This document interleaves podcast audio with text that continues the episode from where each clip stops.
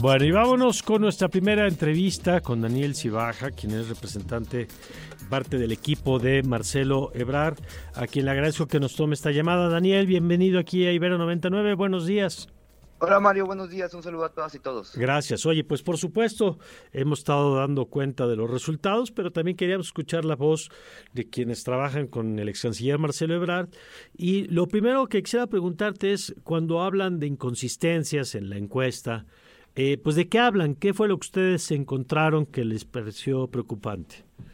Mira, Mario, como el auditorio sabe, la encuesta que realizó el partido Morena era el siguiente, era las siguientes. Había una encuesta madre que realizó Morena y cuatro encuestas espejo.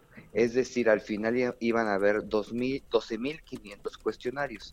La encuesta madre de Morena iba a encuestar a 250 secciones. Cada sección tiene 10 cuestionarios, es decir, ahí te da los 2.500. Sin embargo, la encuesta de Morena solamente pudo encuestar 220 secciones.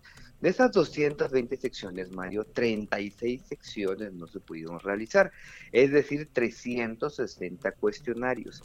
Y es importante que el auditorio sepa, no estamos ante una elección. En una elección las 3, 4 casillas cada casilla tiene máximo 750 votos y prácticamente el impacto que tendría eh, según la diferencia entre los contendientes pues es prácticamente nula. Sin embargo, en una encuesta, Mario, tú sabes que no es así, es una encuesta ponderada, es decir, si se canceló una sección en Ecatepec, no tiene el mismo peso que una sección. Sí, porque esa sección pudo tener o podría tener un porcentaje de simpatías importante hacia alguna persona, no necesariamente es, un espejo. Mayor, imagínate, y mayor, la participación en Ecatepec hacia Morena no es la misma que la participación en la loma de Chapultepec hacia Morena. Y eso se va ponderando mediante una encuesta que es perfectamente metodológica y representativa.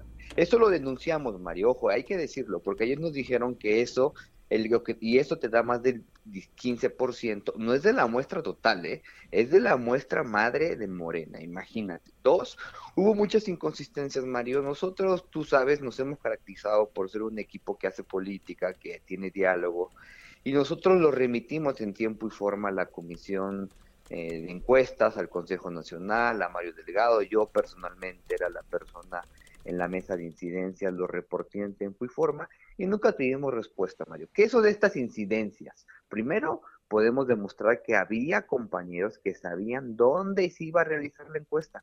Imagínate, Mario, pues prácticamente la encuesta no tenía ya sentido. ¿Cómo es posible si una parte primordial y esencial de la encuesta es que la gente no sepa que lo van a encuestar, porque la gente tiene que saber y dar su conocimiento hacia un candidato sin estar previamente avisado. Se sabía. Dos, Mario. Y repito, estas pruebas, Mario, tanto fueron aceptadas que nos aceptaron y se cayeron esas secciones. No creas que es porque yo dije o porque un vecino me avisó. Es porque hay un video, es porque hay una prueba, inclusive lo demostramos como se pide más o menos en el INE, ¿no? Con el periódico del día, con el video, que hay una prueba contundente. Entonces, estas incidencias, pues eran gravísimas. Otra incidencia grave era que había eh, eh, secciones donde no estaba nuestro representante, es decir, no teníamos representante para, para levantar la encuesta, otras que no estaban las boletas firmadas, en fin, todas estas observaciones que fueron aceptadas por la mesa y por lo cual las secciones fueron canceladas, pues nos preocupan en demasía porque no sabemos el verdadero impacto, Mario, de estas 36 secciones. Imagínate, en el 2011, sí. Marcelo perdió con Andrés Manuel por 36 cuestionarios. Mm. Hoy es 100 veces más. Porque Ahora, déjame plantearte algo, Daniel, sobre esto que nos explicas, porque eh, una de las, te voy a decir un poco temas de percepción y a lo mejor nos puedes aclarar, porque una de las cosas que se, que se ha dicho es que hay, además del ejercicio que hizo el partido, había cuatro ejercicios más por parte de empresas como Buendía o sí, o Demotecnia. Y en las cuatro, en los cuatro otros ejercicios, digamos, pues se mantiene la ventaja de Sheinbaum sobre los demás, incluyendo Marcelo Ebrard. Estas, estas muestras eh, que arrojan estos resultados, ¿estarían afectados por lo mismo que nos acabas de explicar? Sí, Mario, porque algo que hay que también decir y es importante mencionarlo, es que las muestras no fueron realizadas por las casas encuestadoras, Mario. Las muestras fueron entregadas por el partido. Es decir, eh, si el partido sabía que iban a ir a tal y tal secciones, los encuestadores ni siquiera sabían.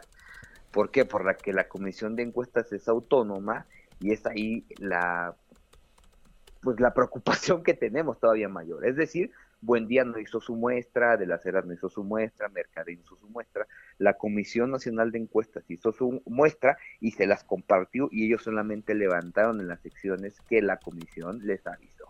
Y está ahí por eso nuestra preocupación. Tanto es real que nosotros descubrimos este famoso grupo, Grupo Centinela, que fue aceptado por el equipo de la, de la doctora Claudio Sheinbaum que existía. Este, nos llegaron mensajes, nos llegaron videos, cómo activaban a las secciones, cuál era el trabajo, pues unos minutos antes de que llegara la encuesta ya habían pasado a tocar casa por casa. Imagínate, Mario, que tenemos en secciones donde la gente ya estaba esperando afuera, ya sé que me van a encuestar, ¿dónde, dónde pasamos? ¿Cómo crees? Ahora, entonces, eh, se está demostrado esto, eh, nosotros lo, lo, pusimos en la mesa antes de conocer los resultados, Mario, desde el sábado, domingo. Yo lo llevé a la mesa, se lo presenté al presidente Durazo del Consejo Nacional y la respuesta fue que pues, lo iban a revisar. Imagínate, hubo un reportaje por ahí de un, de un medio de comunicación sobre algo de Colima y Guadalajara y Jalisco ¿Y cuál fue la respuesta? La posverdad, Mario. Imagínate mm. que llegó y nos dijo un funcionario del más alto nivel del, del, partido, nos dijo, ya le llamé a la gobernadora y me dice que no es cierto. Hmm. Esas fueron las respuestas que nos dieron. Entonces, pues lo que pedimos, Mario, no pedimos más que haya transparencia, haya rendición de cuentas y que la encuesta se realice como se tenga que realizar. Y si a pesar de eso hay una decisión mayoritaria en favor de alguien más, pues nosotros la vamos a respetar. Ana, la democracia. Ana, tú tienes una pregunta.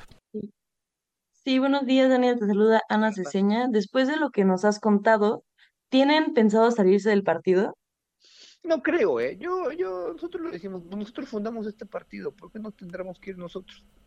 ¿No? ¿Por qué nos tendremos que ir? Me parece que la disidencia y la parte de la democracia partidista es normal. Tal vez en México no estamos tan acostumbrados a eso, pero es parte de, los partidos políticos que haya confrontación, que haya debates, que haya siempre con un ánimo de respeto, como lo hemos hecho nosotros, por las vías institucionales, Ana. Es importante decirte, nosotros no hemos ido al tribunal, no hemos ido al INE, porque creemos... ¿Y se van a ir?